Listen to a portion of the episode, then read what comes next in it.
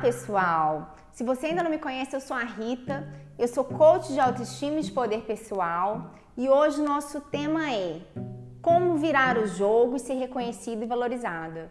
É um tema muito importante, muito, muito legal. Fica até o final, não perde, que você vai se surpreender. Então, primeiro eu vou pedir para você curtir esse vídeo, se inscrever no meu canal e ativar o sininho para você não perder mais nenhum vídeo novo. Então vamos lá. Como que a gente vira o jogo da vida e passa a ser reconhecida e valorizada? Como que você passa, na verdade, a deixar de se sentir uma pessoa murcha, uma pessoa incapaz, uma pessoa desanimada, para virar o jogo e começar a ser reconhecida por, por quem está à sua volta. Então, se você se sente uma pessoa desvalorizada, certamente você tem os seus motivos. A primeira coisa que você precisa é você acreditar que você é capaz. Então, vamos para a aula que eu vou te contar. E é simples virar o jogo e ser reconhecido valorizado? É simples, sim. Quando você já sabe o caminho, fica simples. Mas quando você não sabe o caminho, não, não é nada fácil. É a mesma coisa de você nunca ter ido à cidade de São Paulo e tem que chegar ao endereço do outro lado da cidade. É simples quando você não tem um GPS. Não, não é simples. Fica muito complicado você chegar do outro lado da cidade. Mas se você tem um GPS, se você sabe o caminho, se você sabe o trajeto, aí sim fica simples. É a mesma coisa por aqui. Se você soubesse o caminho, ficaria muito mais simples, não é? Pois é, hoje eu vou começar a te ensinar o caminho. Então vamos lá, pessoal. O que, que é que você tem que fazer para virar o jogo, ser reconhecida e valorizada? Então vocês observaram que isso depende de você, mas vai refletir ao seu entorno, vai refletir, você quer o reconhecimento do outro, você quer ser valorizada pelo outro, né? Então, o que que você tem que fazer? Qual que é esse endereço? Qual que é esse caminho, tá? Vou, te, vou escrever aqui agora qual que é o caminho para virar o jogo e ser reconhecido e valorizado.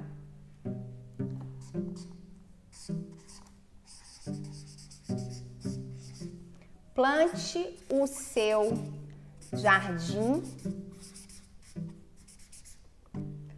e atraia as borboletas.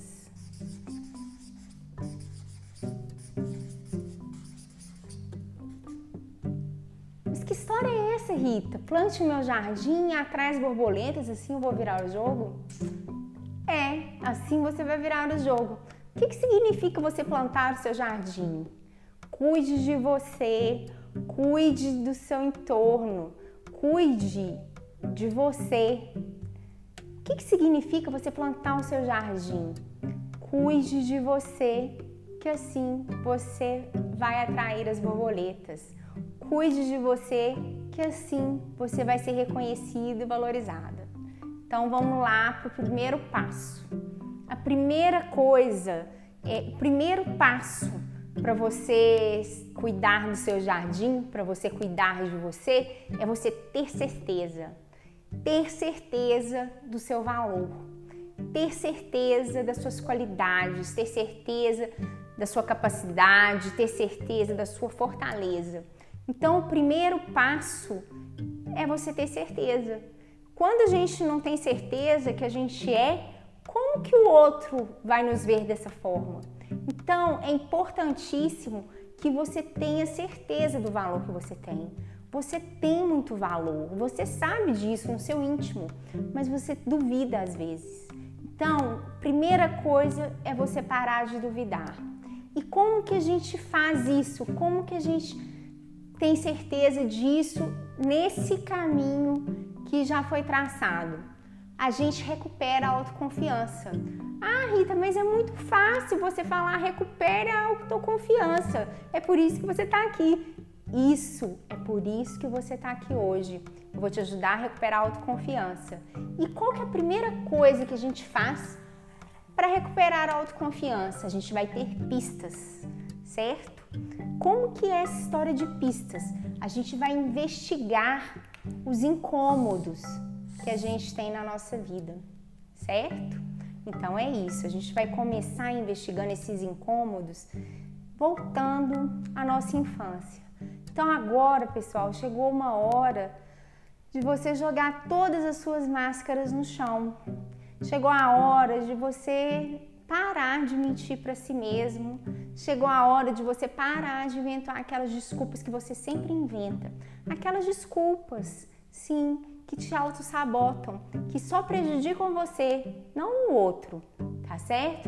Então agora nós vamos investigar a infância.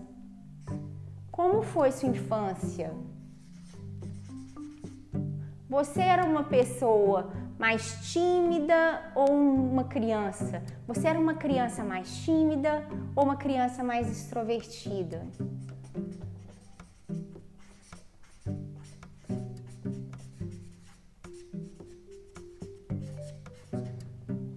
É um momento de você voltar na infância e sentir qual o sentimento que você tinha das lembranças que você tem na infância?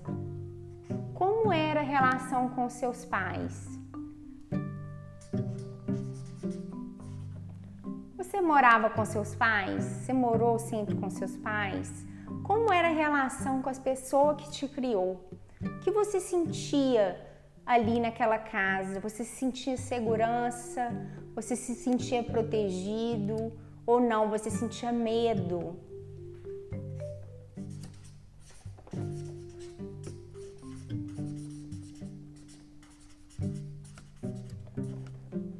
Você teve irmãos? Você teve irmão? Como era a relação com eles? Como você se sentia em relação aos seus irmãos? Pessoal, eu não falei, mas você vai precisar pegar caneta e papel e ir anotando tudo isso. Porque, como eu disse antes, isso é uma investigação, é uma investigação dos incômodos. Então você vai escrever: não, eu tive uma infância foi feliz. Eu não, eu me sentia sempre triste, me sentia sozinho. É, eu me dava muito bem com meus irmãos, ou não, eu sempre me sentia prejudicado ali nas relações entre os meus irmãos e, e, e os meus pais. Eu sentia que ele sempre era beneficiado.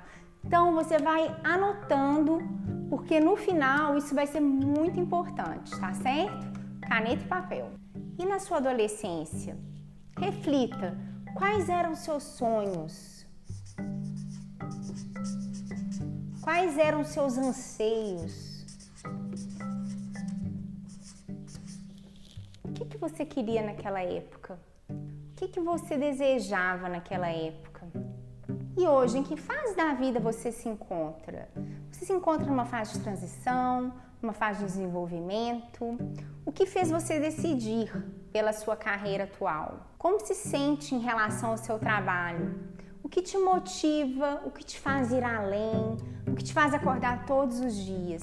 O que te impede de fazer o que você quer? Chegou a hora de trazer tudo, absolutamente tudo à luz e deixar tudo isso para trás. Doeu? Sim, doeu profundamente, machucou, machucou, foi importante para você se tornar quem você é hoje. E chegou a hora de seguir e de virar o jogo para ser reconhecido e valorizado, para ter tudo que você merece. Pessoal, continua comigo, continua anotando, porque no final você vai precisar das suas anotações, tá bom? Então, nossa, nossa vida, ela pode ser dividida em várias áreas, não é mesmo? Então, a gente pode pensar assim, nosso físico, nosso intelectual,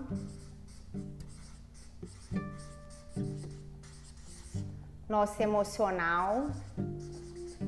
Isso de forma genérica, tá, pessoal? Nós vamos ser mais específicos.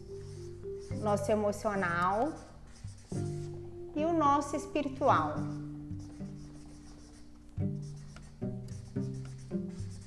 Isso aqui, independente de religião, tá?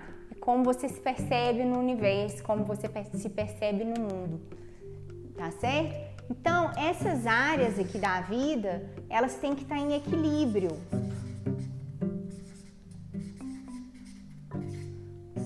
Para que a gente fique rico de recursos. O que é rico de recursos?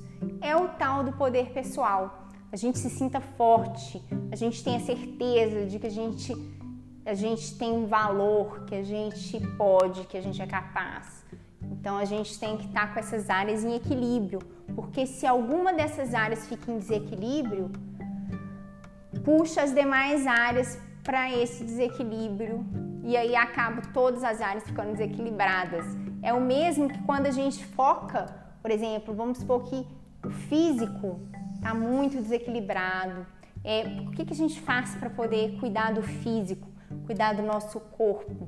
A gente se alimenta bem, a gente dorme bem, a gente faz exercício físico, né? Para o nosso intelecto, para ele ficar legal, a gente está sempre buscando desenvolver o intelecto. Como que a gente faz isso? A gente pode fazer cursos, a gente pode, a gente pode ler, a gente pode ver filmes que vão enriquecer, não é? E do nosso emocional? Nosso emocional a gente pode aprender a ter, por exemplo, a gente pode ter inteligência emocional. Como que a gente tem inteligência emocional? Muitas vezes a gente muda nosso, a nossa mentalidade, a gente muda o nosso mindset. Então, a mudança de mindset nos ajuda aqui. E, é, e aqui, por exemplo, exercício físico ajuda também no emocional, né? Porque o exercício físico ele dá uma injeção de endorfina no corpo e te faz sentir muito bem. Então, são várias ações que você faz. E espiritualmente, você pode praticar o silêncio. Como que se pratica o silêncio? De várias formas. Você pode orar, ficar em oração. Você pode refletir.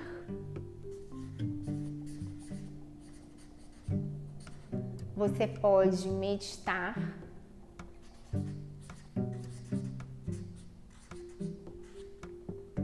Você pode praticar respiração consciente. Enfim, você trabalha o seu espiritual. Cada um tem uma forma de trabalhar esse espiritual. Então tá, aqui eu falei de forma genérica que a gente é composto é, por quatro grandes grupos. E aí a gente vai entrar um pouco mais nisso aí para fazer umas perguntas e você vai observar. Enquanto eu estiver fazendo as perguntas, você vai anotando os seus, as suas sensações, os seus sentimentos, os seus incômodos a, ou a sua alegria ali, a sua felicidade com aquilo ali, tá certo? Então vamos entrar mais nessas questões. Então agora a gente vai misturar um pouco aquilo ali, aquilo ali foi só para eu te apresentar é, e nós vamos entrar mais a fundo em cada questão. Então, nós vamos dividir assim, e você põe aí no seu caderno também, tá? Nós vamos pôr aqui vida pessoal, Aqui nós vamos pôr profissional.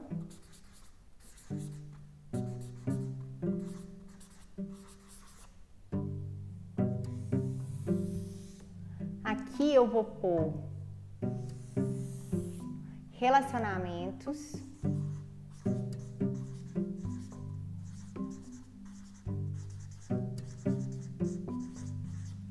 E aqui eu vou pôr qualidade de vida.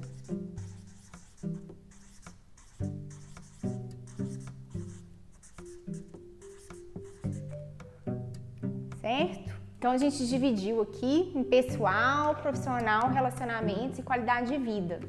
Então, pessoal, nós vamos focar basicamente na saúde, disposição, disposição,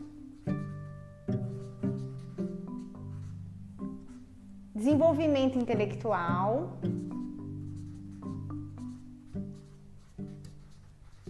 e o seu emocional. Então, eu já falei mais ou menos da saúde, o que, que significa saúde, e você, na verdade, agora você vai constatar, tá? Você vai pensar assim: como anda a sua saúde e a saúde da sua família? Ou para ser mais específico, como anda a sua saúde e a saúde das pessoas ao seu redor? Como anda a sua disposição para viver a vida? É, você anda tendo vitalidade para viver a vida? Você tem vitalidade, você tem energia de viver, você acorda animado. É, como anda a sua saúde emocional? Você cuida dessa saúde emocional? Você cuida da sua mente? Você a desenvolve? Você, você treina a sua mente? Porque quanto mais a gente pratica, mais a gente desenvolve o foco, mais a gente desenvolve a concentração. Então é isso que é cuidar da mente.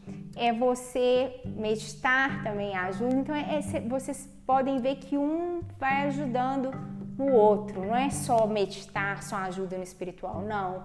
Meditar, ele desenvolve seu foco, a sua concentração e você fica mais focado e desenvolve a sua mente. Você cala o seu pensamento, cala o que está em volta e você desenvolve seu foco, desenvolve a sua concentração.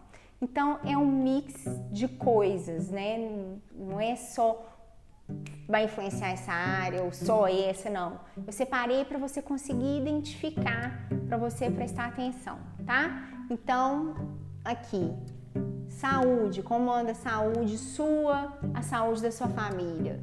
É, a sua disposição para viver a vida, a sua energia, como que anda. E seu emocional, você como ele anda, você anda equilibrado ou você se sente mais desequilibrado, você se sente ansioso, você se sente nervoso, você se sente impulsivo. Então aí você consegue identificar como anda o seu emocional, tá? O seu profissional, você está na carreira que você escolheu? Você está na carreira de sua formação? Aqui no profissional, a gente também é, a gente pensa no propósito. Você está realizando no seu profissional, você está realizando o seu propósito? Propósito?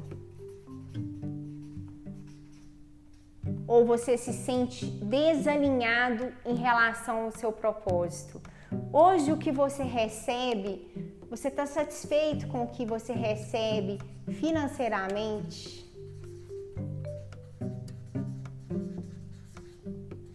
Pelo serviço que você faz? Então é nisso que você tem que pensar. É esse seu trabalho, ele contribui socialmente para alguma sociedade? É, ele tem alguma contribuição social por detrás disso, por detrás do seu trabalho? Você se sente feliz quando você desempenha seu trabalho, porque você sente que você está contribuindo para a sociedade ou contribuindo para as pessoas de forma geral ou para uma comunidade qualquer. Como é essa relação com a contribuição social? Certo. Agora o relacionamento, o relacionamento ele é mais amplo, né? Por quê? Porque tem relacionamento afetivo, que relacionamento afetivo? É com o cônjuge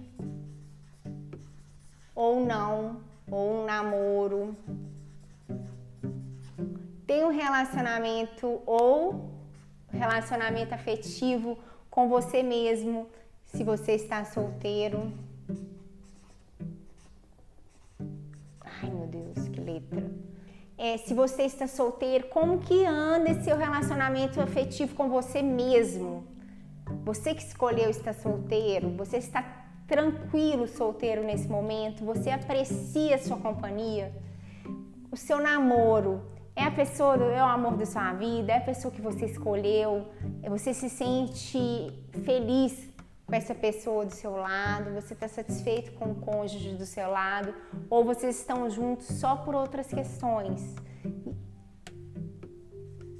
Aqui nessa situação do relacionamento afetivo, ele gera algum incômodo, ou por estar sozinho, ou por estar casado com alguém que você não ama, mas que você tem que nesse momento ficar com essa pessoa por outras questões, muita gente por questões financeiras.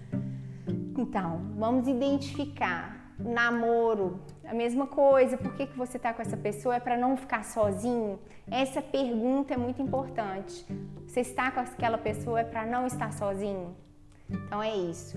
O relacionamento, ele tem relacionamento afetivo também, familiar, né? Que pode ser familiar. Esse relacionamento familiar, você ainda convive com as, assim, você ainda mora nas, na mesma casa que as pessoas, que a sua família de origem, né, dos seus pais, você que escolheu morar com eles, ou você está morando lá por outras questões? Como é a sua relação com a sua família? Como é a relação com seus familiares? É, anote agora quem é a sua família, dê nomes e coloque na frente de cada nome a sua sensação em relação a essa pessoa, certo? Isso é muito importante. Então, isso, é afetivo, familiar, e relacionamento social, né? Como anda o seu relacionamento social com os amigos? Ou relacionamento social com os colegas de profissão, na profissão? Como que você se sente em relação a esses colegas? Qual é a sensação que você tem é, ao encontrar com essas pessoas. Coloque o nome das pessoas que você se relacione e qual que é a sensação na frente de cada uma delas, certo? E os amigos a mesma coisa. Como que anda essa, esse seu relacionamento aqui de forma geral, certo? Agora vamos lá para qualidade de vida. Então, por qualidade de vida, o que, que a gente entende assim por qualidade de vida? É criatividade,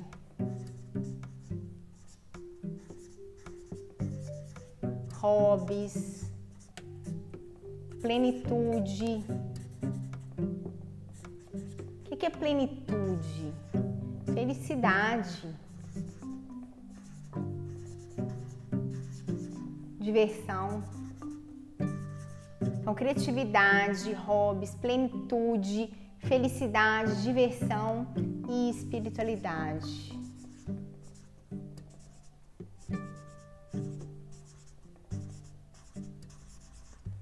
Então, por que que isso tudo aqui é, por que que isso tudo aqui nos faz ter mais qualidade de vida? A pirâmide das necessidades de Maslow ela tinha na base da pirâmide necessidades fisiológicas e só lá em cima realização e propósito e espiritualidade, que era como uma, uma como se a gente não tivesse essa necessidade. Mas hoje já se sabe que isso, que isso inverteu, que a gente tem necessidade de ter qualidade de vida. Né? Na pandemia, nós estamos na pandemia, a gente mesmo sabe que se não fosse a cultura, se não fossem as lives dos artistas, se não fossem os livros, se não fossem as músicas, talvez a gente não conseguisse superar esse momento. Então é muito importante. Por isso que nos traz qualidade de vida. Então, assim, criatividade. Você se considera uma pessoa criativa? Você desenvolve a sua criatividade? Você tem hobbies, né? O hobby é, muitas vezes é ele, gente, é, os nossos hobbies, eles, ali tem uma dica enorme dos nossos dons e talentos. É onde a gente desenvolve geralmente os nossos dons e talentos é no hobby, porque o hobby é uma coisa que a gente faz despretensiosamente. A gente faz simplesmente para nos tornar mais plenos, mais felizes e mais leves. A diversão, como você anda se divertindo, mesmo em tempos de pandemia? Como você se diverte? Talvez nas pequenas coisas, nos pequenos prazeres, não é? Então, escreva aí, você anda se divertindo? Você anda cuidando da sua qualidade de vida, mesmo nesse tempo de pandemia?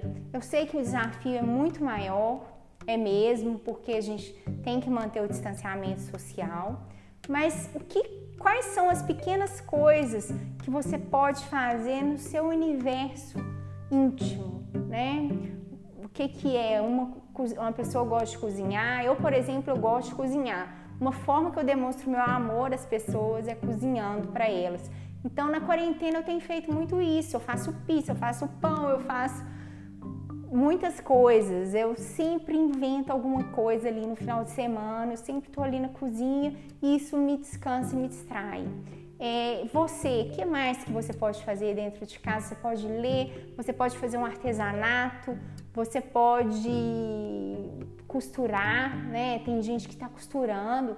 Então, assim, quais são os pequenos prazeres? Quais são as suas pequenas habilidades que você pode cuidar da sua qualidade de vida.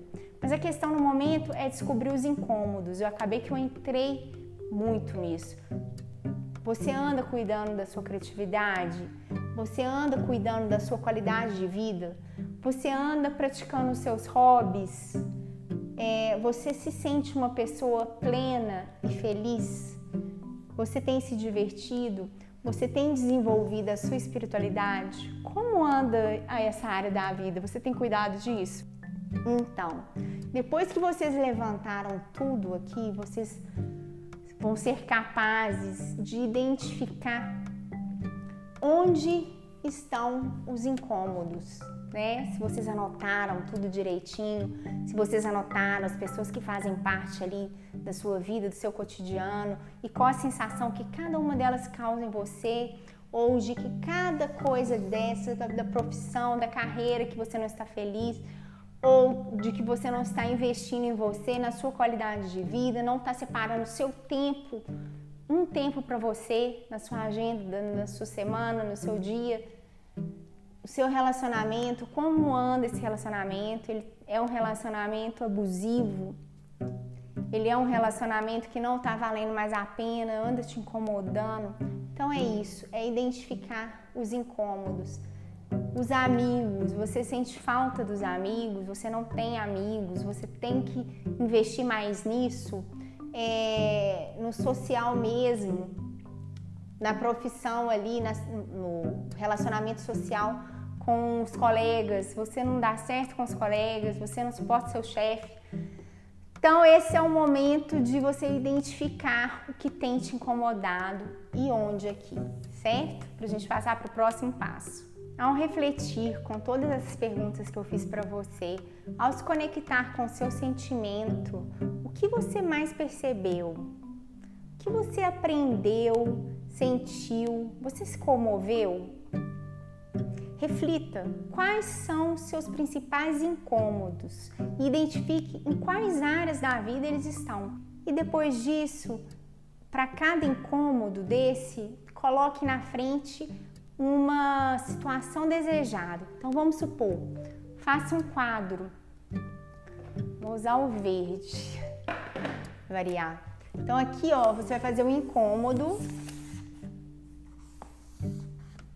Você vai colocar assim no quadro. Um pouquinho incômodo. E aqui na frente, área da vida. Aquelas áreas que a gente acabou de passar. Profissional, se foi no lazer, você vai colocar. É, e aqui você numera. Incômodo 1, um, eu senti isso, e área tal cômodo 2, eu senti isso nessa área correspondente, né? Você faz um e põe lá quantos incômodos você achou e aqui a área da vida, certo?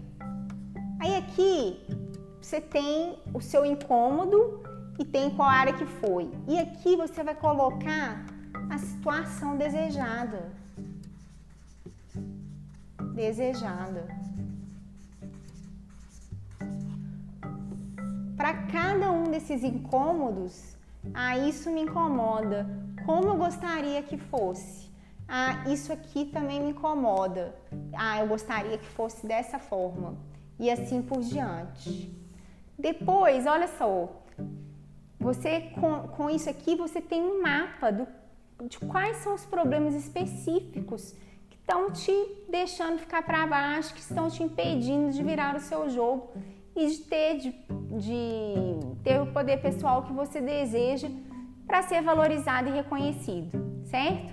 Agora nós vamos entrar em mais uma questão importante. Essa aula é uma aula longa, mas ela tem duas partes. Nós estamos na primeira parte, a primeira aula, mas ela é muito importante para que você consiga plantar o seu jardim e atrair as borboletas. O que é atrair as borboletas? Ter o reconhecimento e o valor que você merece, tá certo? Então vamos pular agora para a próxima parte.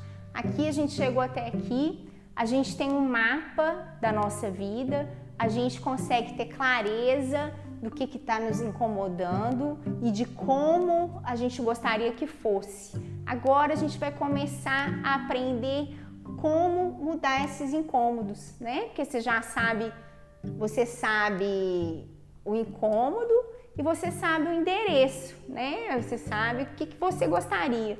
Agora nós vamos começar a desvendar o caminho para poder chegar aqui nessa situação desejada.